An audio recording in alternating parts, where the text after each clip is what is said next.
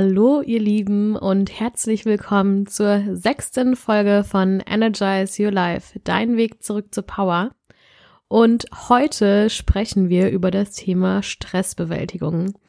Und ich habe mich wirklich sehr gefreut, dass ich mich da wieder ein bisschen mehr mit befassen konnte, weil es ja, wenn nicht jahrelang ähm, ein großes Thema für mich war. Und in dieser Folge teile ich mit dir meine drei liebsten Tipps zur Stressbewältigung. Und ja, lehne ich zurück. Viel Spaß beim Zuhören.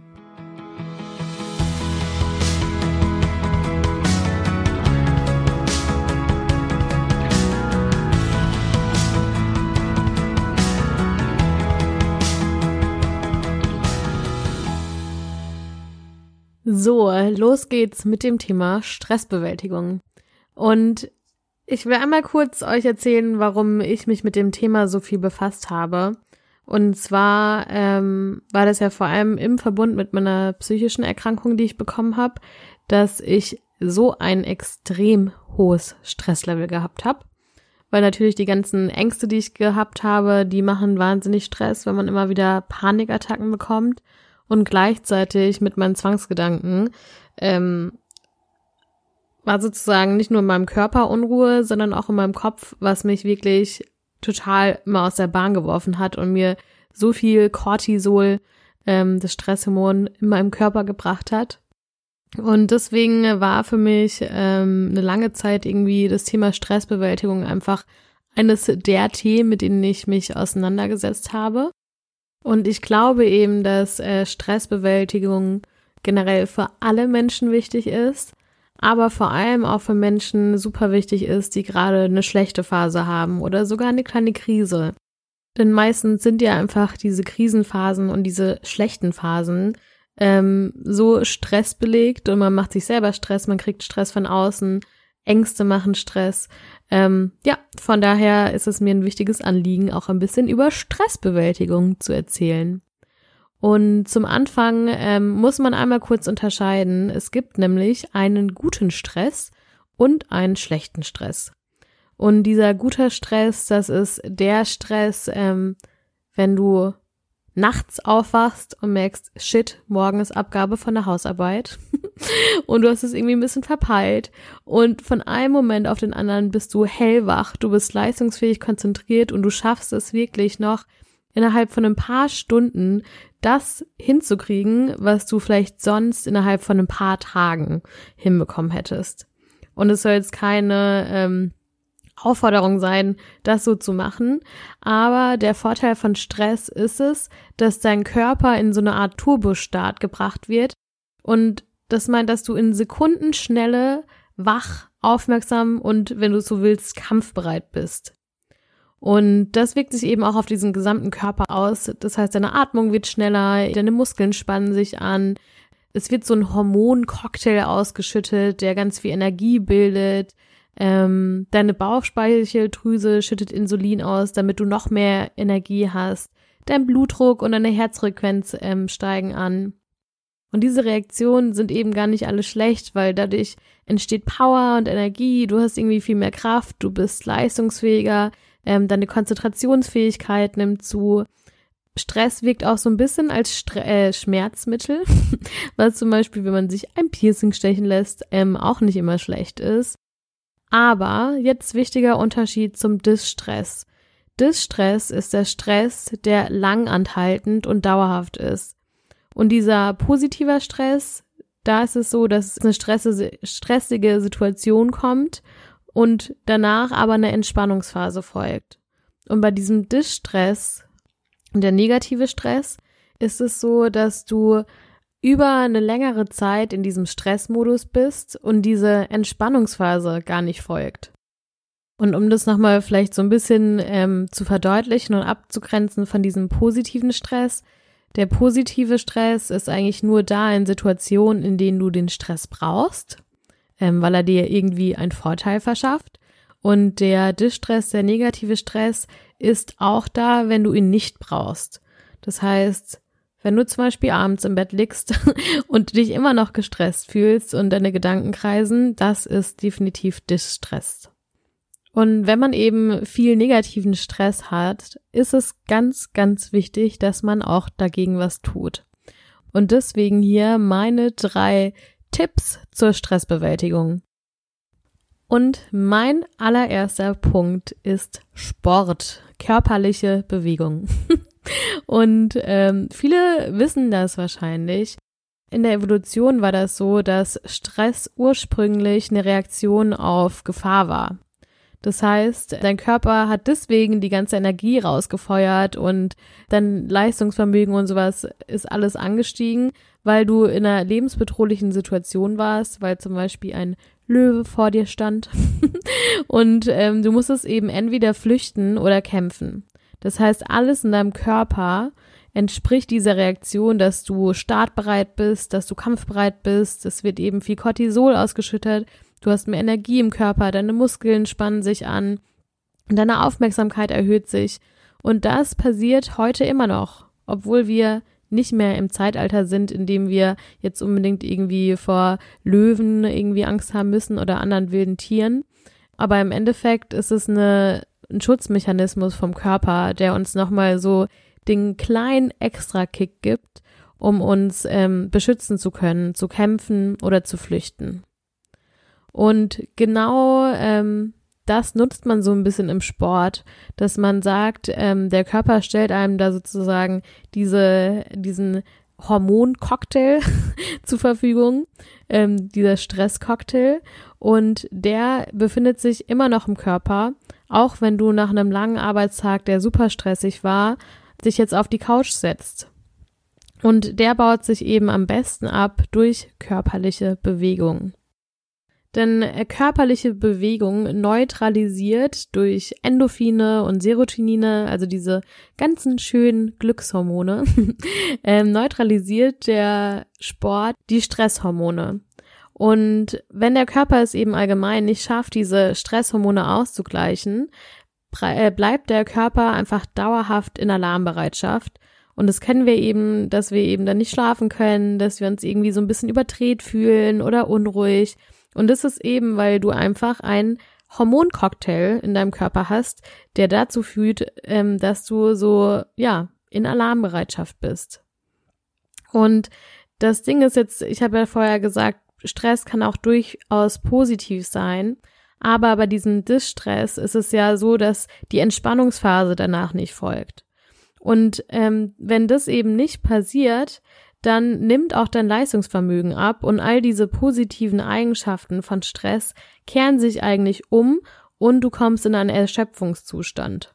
Weil du hast natürlich irgendwie nur ein begrenztes ähm, Repertoire an Energiereserven und wenn das dauerhaft irgendwie dein Körper auf Höchstleistung fährt, ähm, führt es natürlich auch dauerhaft und langfristig dazu, dass du keine Energie mehr hast und dass du unkonzentriert wirst und deine Leistungen einfach nicht mehr so gut sind wie vorher.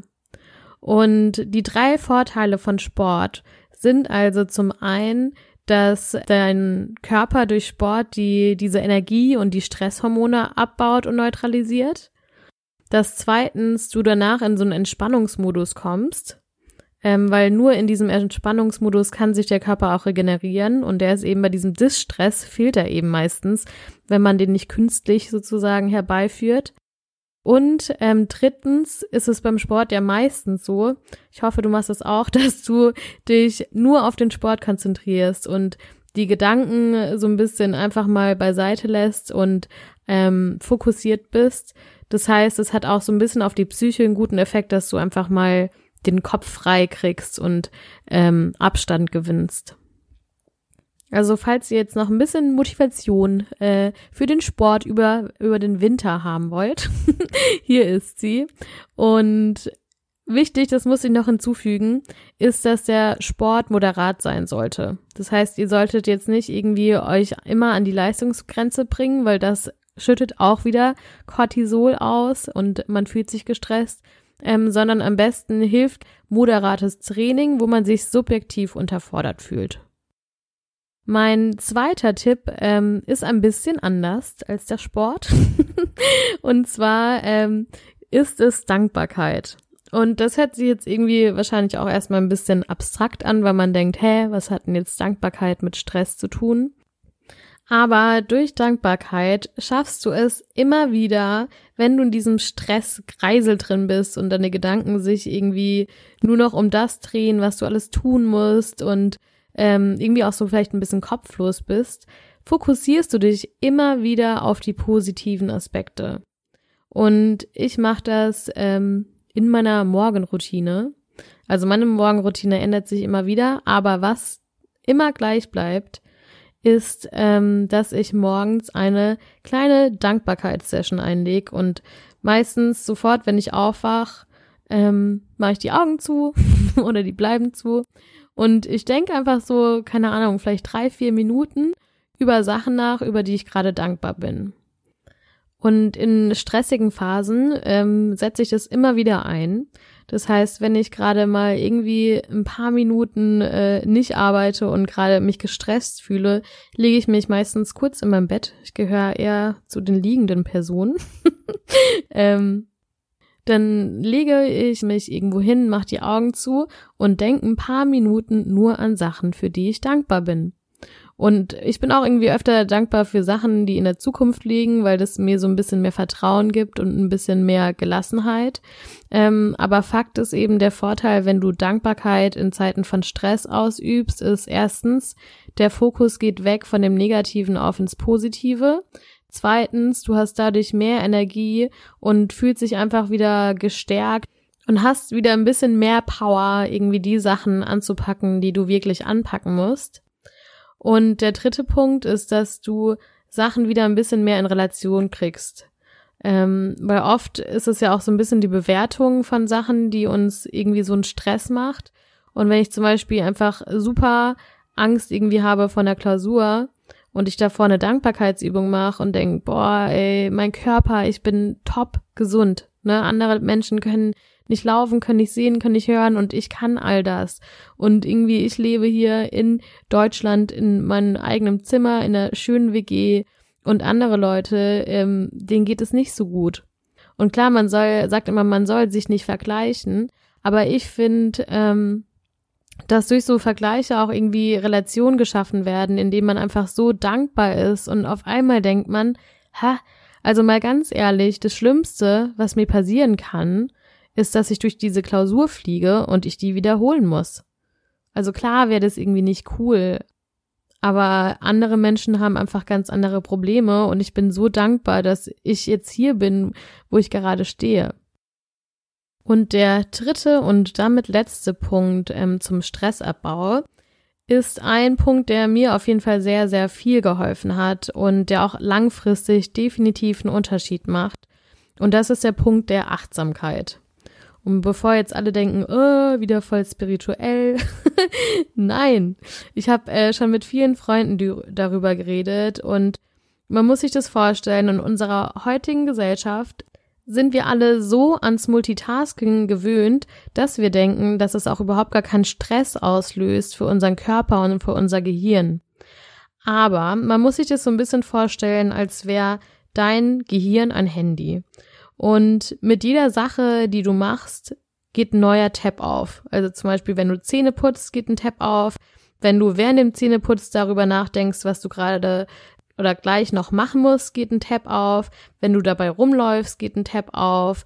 Ähm, wenn du dann noch irgendwie deine Sachen zusammensuchst, geht ein Tab auf. Und je mehr Tabs aufgehen, desto mehr Stress empfindet dein Gehirn und dein Körper. Und dann ist es eben auch kein Wunder, wenn man sich vorstellt, dass man abends in seinem Bett liegt, dann noch 100 Tabs auf sind und man nicht schlafen kann. Weil dein Gehirn ist eigentlich noch die ganze Zeit damit beschäftigt, die Tabs da rauszuklicken und äh, im Prinzip das zu verarbeiten, was du alles getan hast an diesem Tag.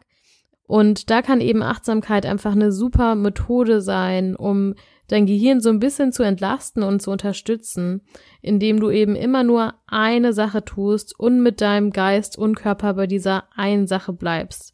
Das heißt, wenn du Zähne putzt, konzentrierst du dich aufs Zähneputzen und das führt eben, wenn du das mal ein paar Tage machst, das führt zu so einer Entlastung und zu so einer fühlbaren Entspannung, du schläfst wieder besser, du bist wieder leistungsfähiger, du fühlst dich nicht so überfordert.